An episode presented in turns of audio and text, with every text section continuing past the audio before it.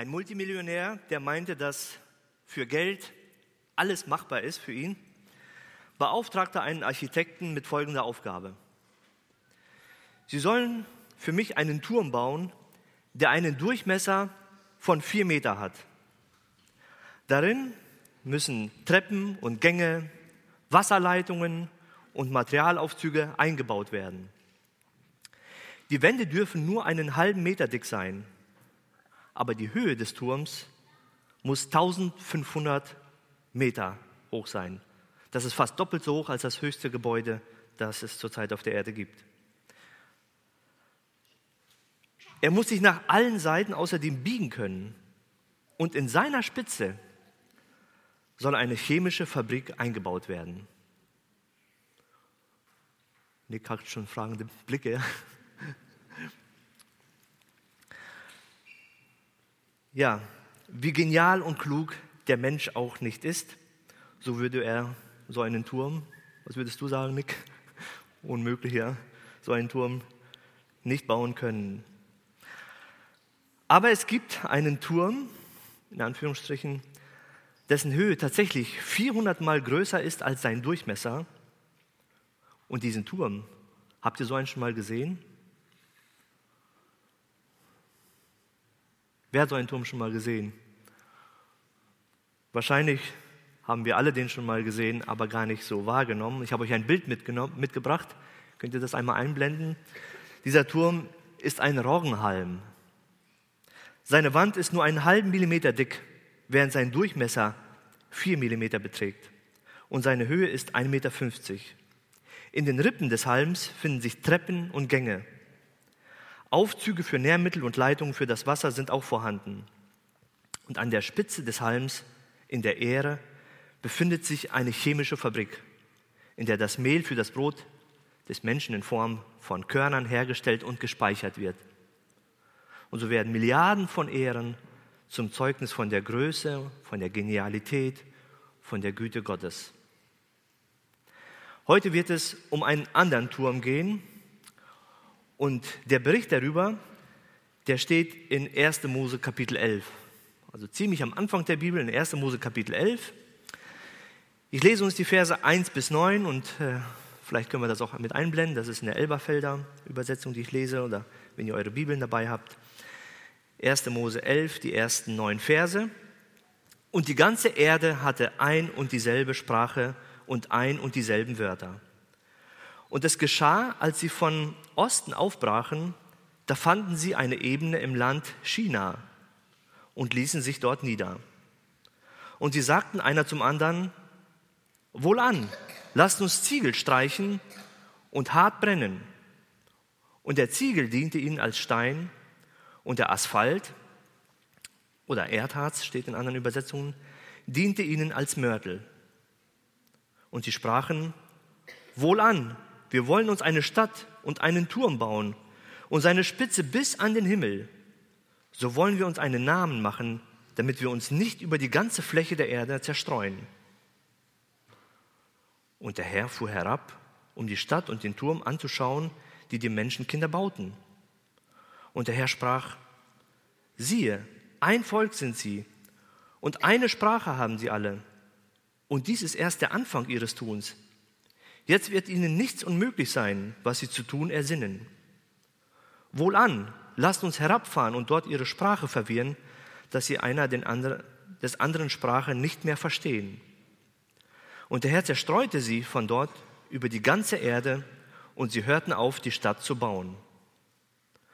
Darum gab man ihr den Namen Babel, denn dort verwirrte der Herr die Sprache der ganzen Erde und von dort zerstreute sie der Herr über die ganze Erde.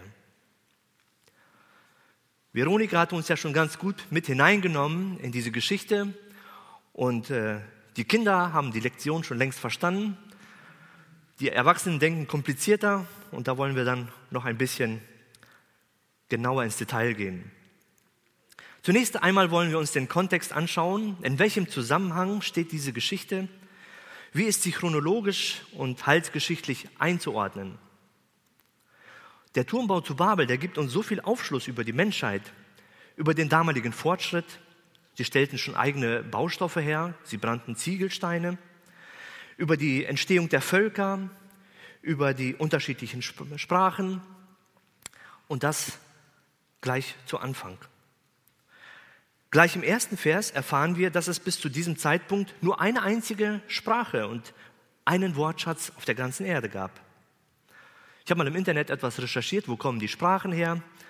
Und ja, da waren so abenteuerliche Antworten, auf die ich gestoßen bin. Vorträge an Universitäten, die äh, Professoren gehalten haben mit Doktor, Doktortiteln und Doppeldoktortiteln und die behaupten, dass die Sprachen sich vor über 100.000 Jahren, manche behaupten vor circa 50.000 Jahren und andere vor 23.000 Jahren, mit einzelnen Lauten angefangen, unterschiedlichen Lauten, irgendwo in Afrika gebildet haben sollen.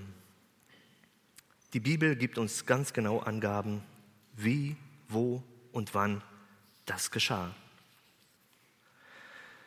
Der Turmbau von Babel, er fand im Lande China statt, also nicht China, Shinar, und das liegt im heutigen Irak. Es ist die Gegend, in der Nimrod regierte.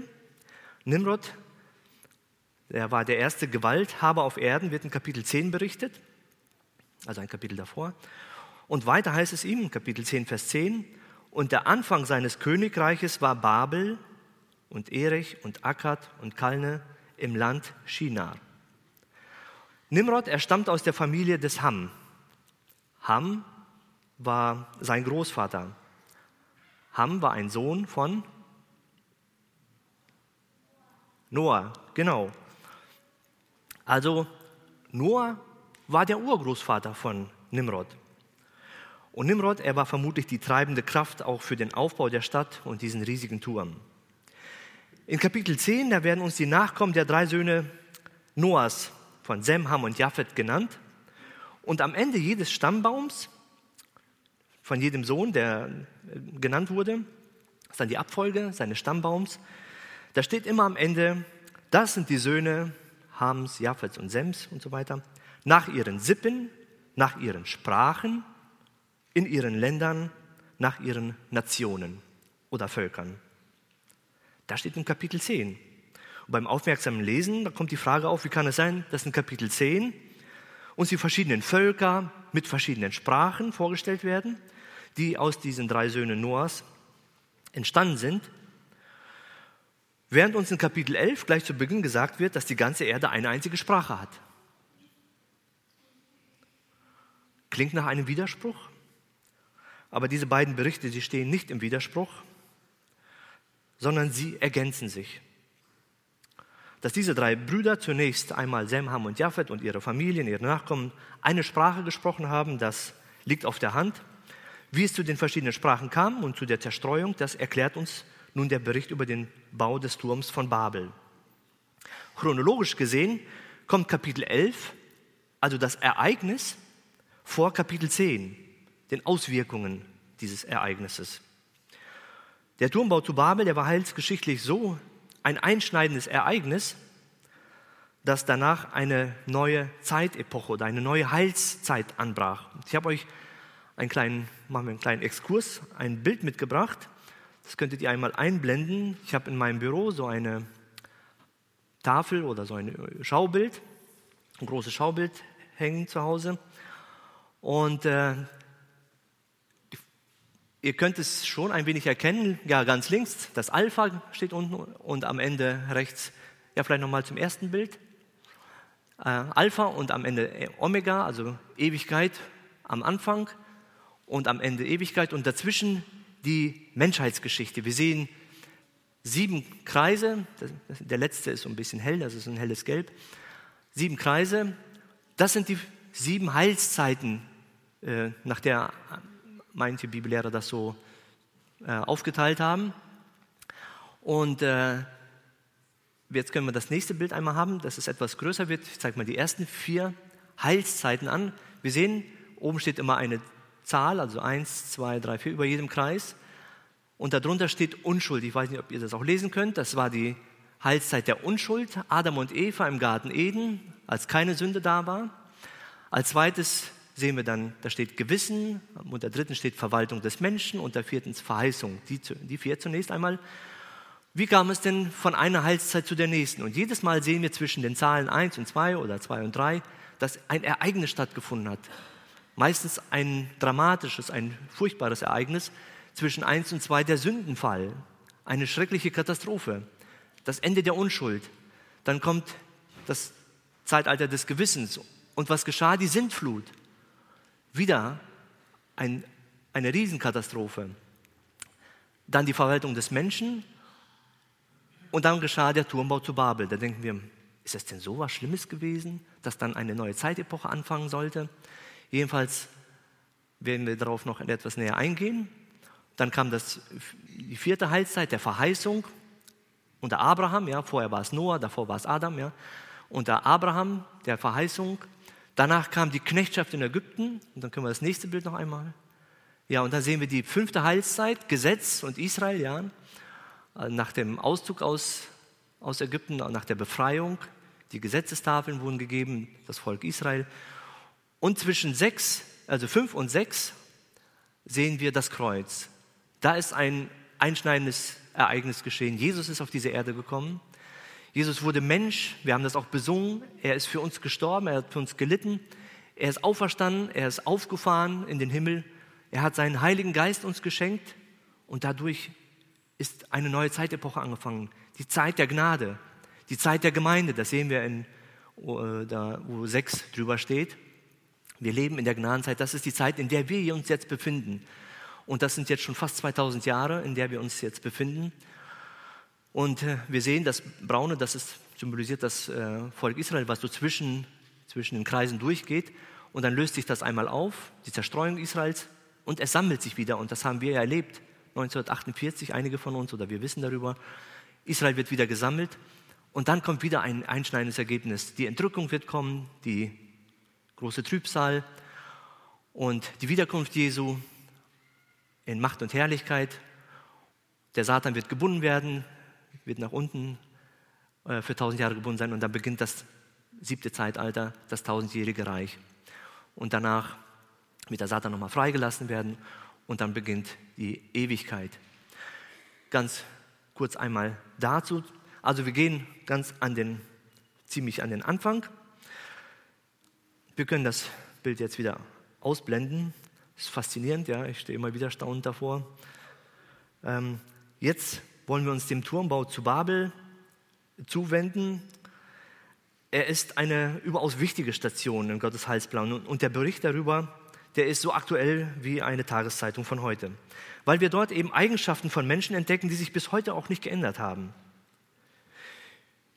Wir sehen hier den zum Scheitern verurteilten, anmaßenden und selbstverherrlichenden Versuch des Menschen, sich einen großen Namen zu machen und dabei Gott zu ignorieren und Gottes Auftrag auch zu übergehen und Gott zu verleugnen sozusagen. Und deshalb der erste Gedanke, Selbstverherrlichung führt zu Zerstörung. Achten wir mal darauf, was war genau der Plan der Menschen. Vielleicht kann man die Bibelstelle noch einblenden. Vers 3.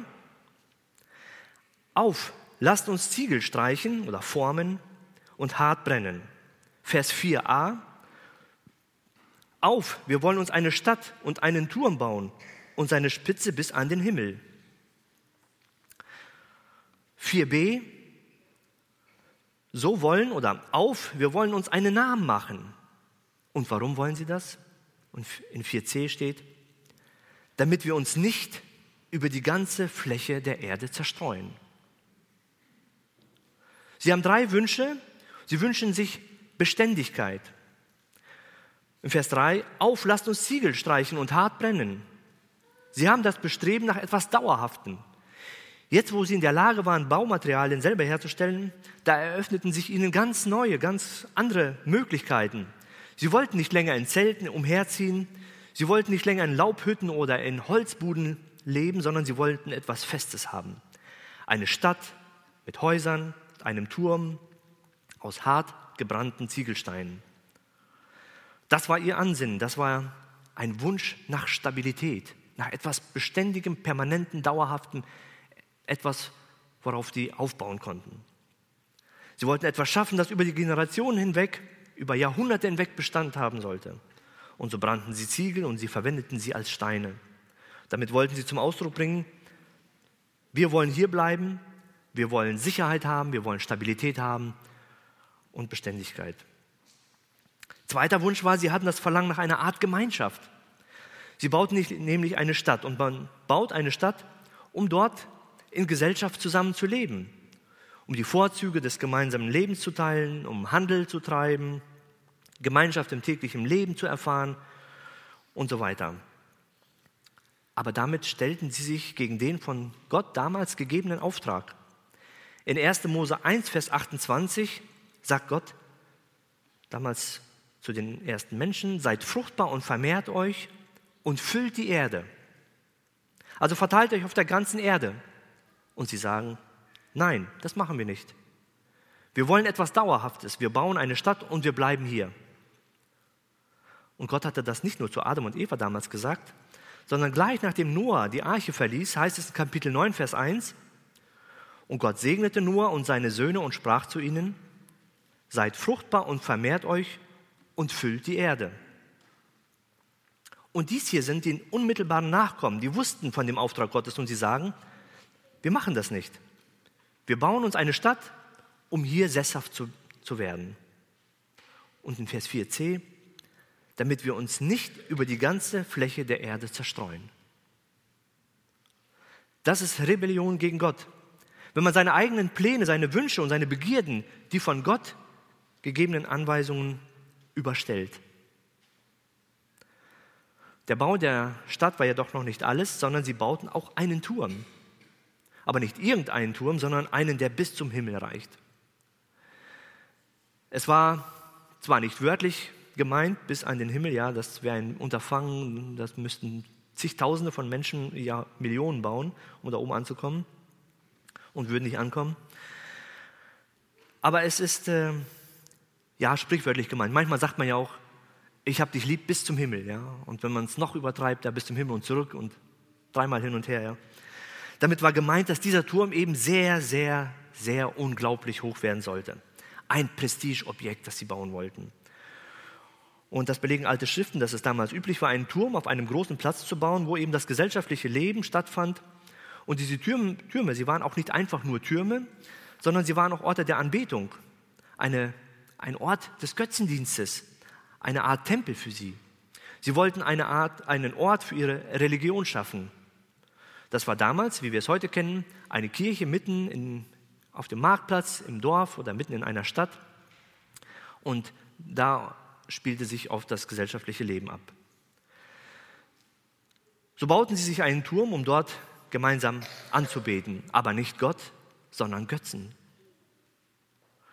Und, diesen, und in diesen Türmen, in der Spitze, da standen oftmals Tempeldienerinnen bereit, um sich den Göttersöhnen zur Verfügung zu stellen.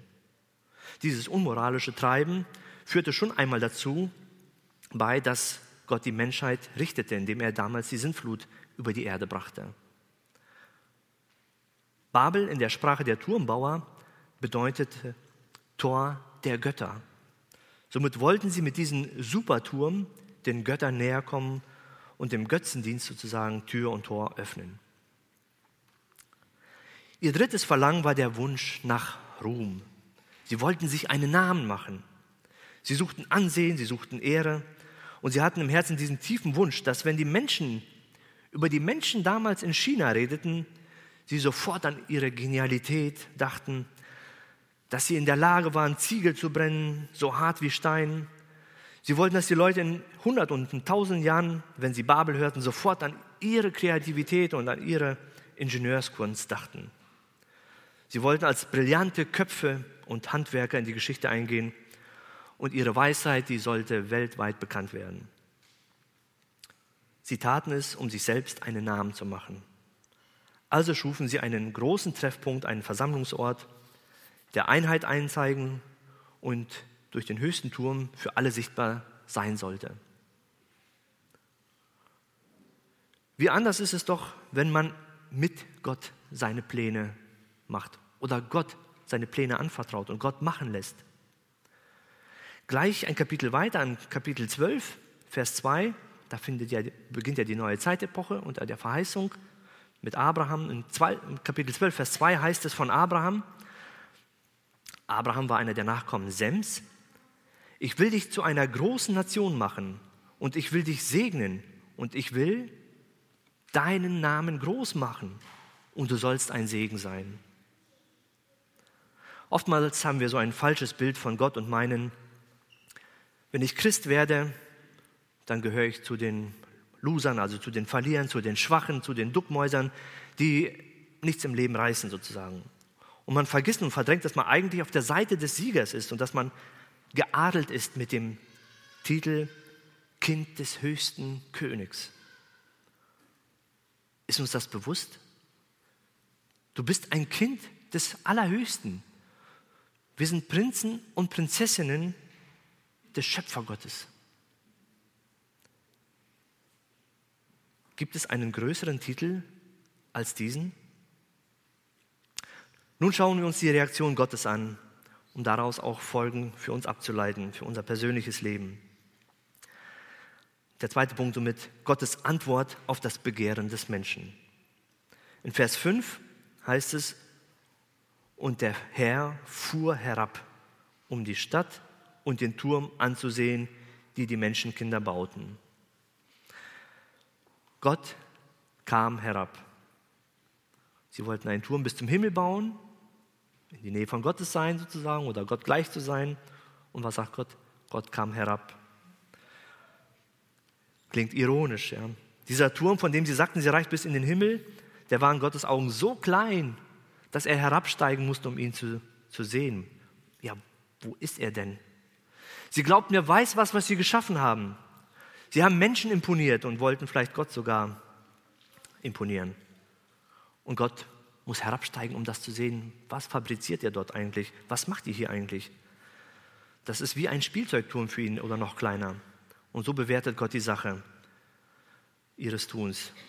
So sieht Gott oftmals unser Treiben an, dass wir in unserem Stolz, in unserem und unserer Schaffenskraft meinen, vollbringen zu können. Wenn wir ohne ihn unser Leben führen, wenn wir meinen, wir seien so herrlich, und so manch einer spottet sogar Gott und erhebt seine Stimme über ihn. Und der Psalmist sagt in Kapitel 2, Vers 4, der im Himmel thront, lacht. Der Herr spottet über sie.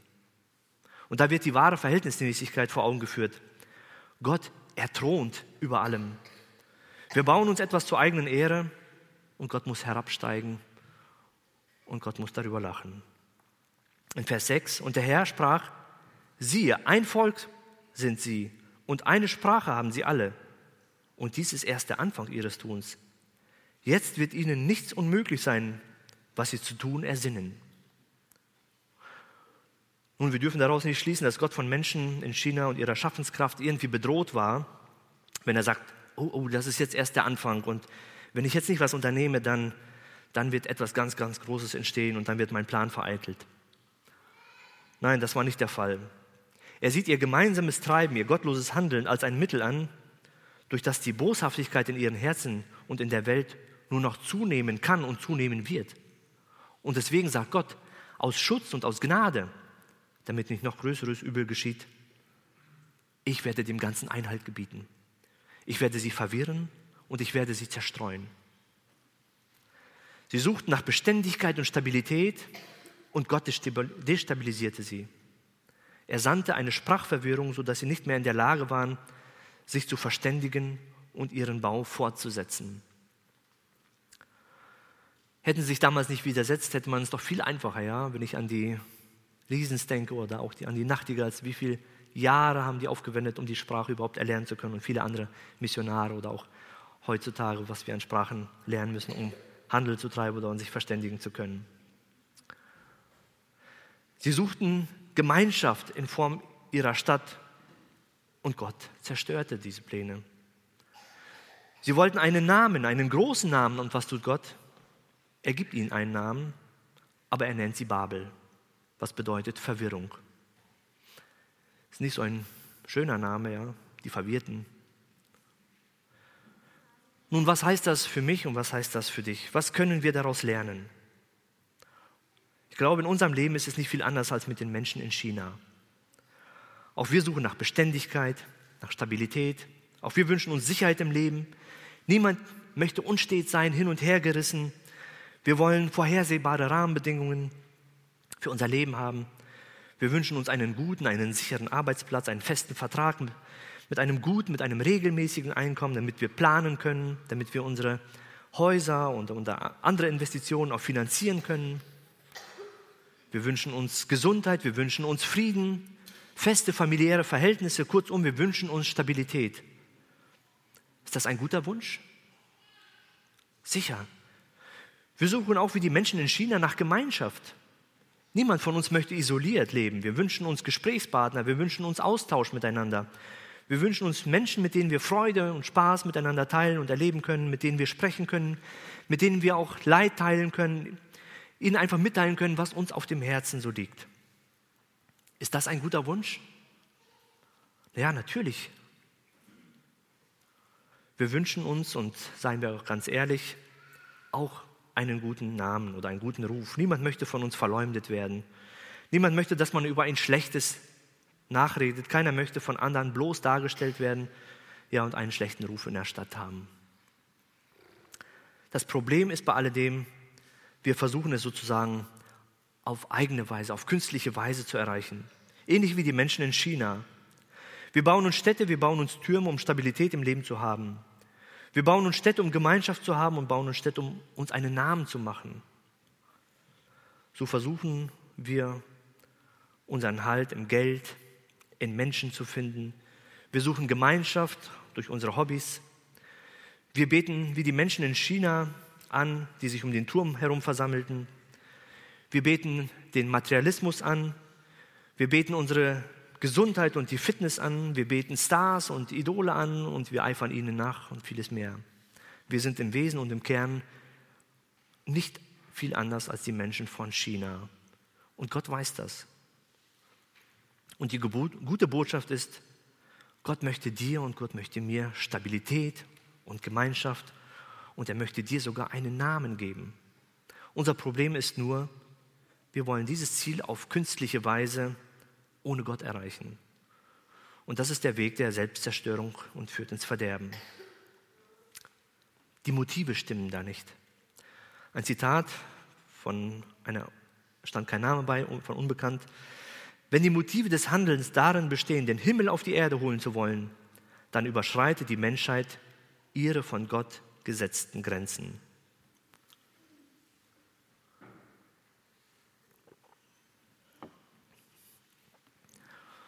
Also die Motive stimmen zum einen nicht und zum anderen stimmen die Prioritäten nicht. Ich will noch konkreter werden. Wenn wir an unserer Karriere und an unserem zusätzlichen Einkommen nebenher bauen und dafür unseren Dienst für Gott aufgeben, dann bauen wir Türme in Babel. Wenn wir meinen, uns fit halten zu müssen und für die Gesundheit etwas zu tun, aber keine oder kaum Zeit für die Bibel und die persönliche Gemeinschaft mit Gott haben, dann bauen wir Türme in Babel wenn wir meinen, uns Zeit für die Familie oder die Belange um Haus und Hof gerade dann nehmen zu müssen, wenn die Gemeinde zusammenkommt, dann bauen wir Türme in Babel. Ich spreche nicht von Ausnahmesituationen, sondern von Dauerzuständen. Wenn wir bestrebt sind, unser Image, also unser Bild, also unser Namen gut dastehen zu lassen, indem wir uns in den sozialen Medien selbst inszenieren und uns und allen zeigen, was wir doch alles erreicht haben und wir versäumen dabei, Gott dafür die Ehre zu geben, dann bauen wir Türme in Babel. Wir können sogar im Dienst für den Herrn Türme in Babel bauen, indem wir uns dabei zur Schau stellen und unsere Ehre und unsere Anerkennung darin suchen. Das sind nur einige Beispiele und vielleicht trifft all das gar nicht bei dir zu. Mach es wie David. Er sagt, prüfe mich Gott und erkenne du meine Gedanken. Wo habe ich meine Türme, die ich baue? Nimm dir heute Abend oder morgen früh während deiner stillen Zeit mit Gott mal drei, vier Minuten Zeit und überprüfe mal, welche Türme sind es, an denen ich gerade baue? Einfach gesagt, womit beschäftigst du dich am meisten in deiner Freizeit? Und wie viel davon ist im Einklang mit dem Willen Gottes? Gott gönnt dir durchaus deine Karriere. Er gibt dir doch selbst das Talent, die Begabung dafür. Er gönnt dir Zeit für deine Familie. Ja, das ist sogar dein Auftrag, dich um deine Familie zu kümmern. Und auch für deine Hobbys. Beziehst du ihn ganz bewusst und konkret bei alledem mit ein? In 1. Korinther 10, Vers 31 lesen wir, was immer ihr tut, ob ihr esst oder trinkt, was es auch sei, Dinge des Alltags auch, verhaltet euch so, dass Gott dadurch geehrt wird. Es ist nicht verboten, sich fit zu halten und viele andere Dinge, die genannt wurden. Tu es so, dass Gott dadurch geehrt wird. Der Weg zu all den guten Wünschen läuft jedoch nicht über die Loslösung von Gott. Und die Antwort liegt nicht im Bau von künstlichen Städten und Türmen. Die Antwort liegt nicht in unseren eigenen Anstrengungen und Werken. Das wird er schaffen, um Menschen zu imponieren oder gar Gott zu beeindrucken, sondern die Antwort liegt in dem Glauben an den Sohn Gottes. Jesus Christus, der genau das Gegenteil ist von dem, wie wir sind. Denn er ist nämlich ganz anders als die Menschen in Babel und als ich und du heute. Während wir nach Stabilität und Gemeinschaft und einem großen Namen streben, gab er dies alles auf. Er verließ die Stabilität des Himmels. Er verließ die unaussprechliche Herrlichkeit des Himmels. Er kam auf die Erde, wurde in einem Stall geboren. Der Herrscher des Universums wurde ein Flüchtling. Er gab seine Sicherheit voll und ganz auf. Er verließ auch die beste Gemeinschaft mit dem Vater im Himmel. Und er wurde einsam. Nicht nur als Mensch inmitten von Feinden, ja selbst im Garten Gethsemane mit seinen engsten Betrauten, ja, sagt er, könnt ihr nicht eine Stunde mit mir wachen? Ihr habt mich im Stich gelassen, verraten, verleugnet und allein gelassen. Und die größte Einsamkeit erlebte er am Kreuz von Golgatha, als der Vater sein Gesicht von ihm abwandte und Jesus ausrief, mein Gott, mein Gott, warum hast du mich verlassen? Er verließ die beste Gemeinschaft für mich und für dich. Der suchte nicht seinen eigenen Namen, er suchte die Ehre und die Herrlichkeit des Vaters. Ganz anders als die Menschen in Babel und ganz anders als wir oftmals heute. Warum war Jesus so komplett anders? Weil der Weg, den wir ohne ihn einschlagen, Stabilität zu suchen, Gemeinschaft zu suchen, einen Namen zu suchen, ohne Gott in die Zerstörung führt. Der Turm unseres Lebens bricht irgendwann zusammen. Und dafür kam Christus. Und er tat genau das Gegenteil von dem, was wir uns so sehr wünschen und was wir tun. Jesus sagt in Johannes 12, Vers 25, wem sein eigenes Leben über alles geht, der verliert es. Wer aber in dieser Welt sein Leben loslässt, der wird es für das ewige Leben in Sicherheit bringen. Nach der neuen Genfer Übersetzung habe ich das hier. Was heißt das für dich und was heißt das für mich heute Morgen? Wenn wir wirklich Lebensqualität haben wollen, wenn wir wirklich Frieden in unserem Herzen haben wollen, dann gibt es nur einen Weg. Wir müssen mit unserem sündhaften Herzen zu Gott kommen und dem Glauben an den Herrn Jesus Christus, dass er all das, was wir nicht leisten können, für uns gebracht hat. Wenn wir das tun, dann schenkt er uns all dies, was genannt wurde und darüber hinaus, was du dir wünschst, wenn es im Einklang mit seinem Willen ist. Wahre Stabilität, wahre Gemeinschaft mit Gott dem Vater und mit anderen Geschwistern im Glauben und noch was. Er schenkt dir sogar einen Namen. Wie darfst du heißen? Du bist ein Kind Gottes, du bist ein Erbe des Himmels. Einen größeren Namen gibt es nicht. Willst du dich nicht Gott in dieser Form nähern? Oder dich erneut ihm ganz hingeben und sagen, ja, es war so halbherzig, vielleicht in der Corona-Zeit, man hatte nicht so die Gemeinschaft gepflegt. Die Möglichkeiten sind jetzt etwas anders geworden. Du darfst wieder dabei sein und in die Gemeinschaft kommen, weil du es brauchst, auch wenn du es vielleicht nicht eingestehst.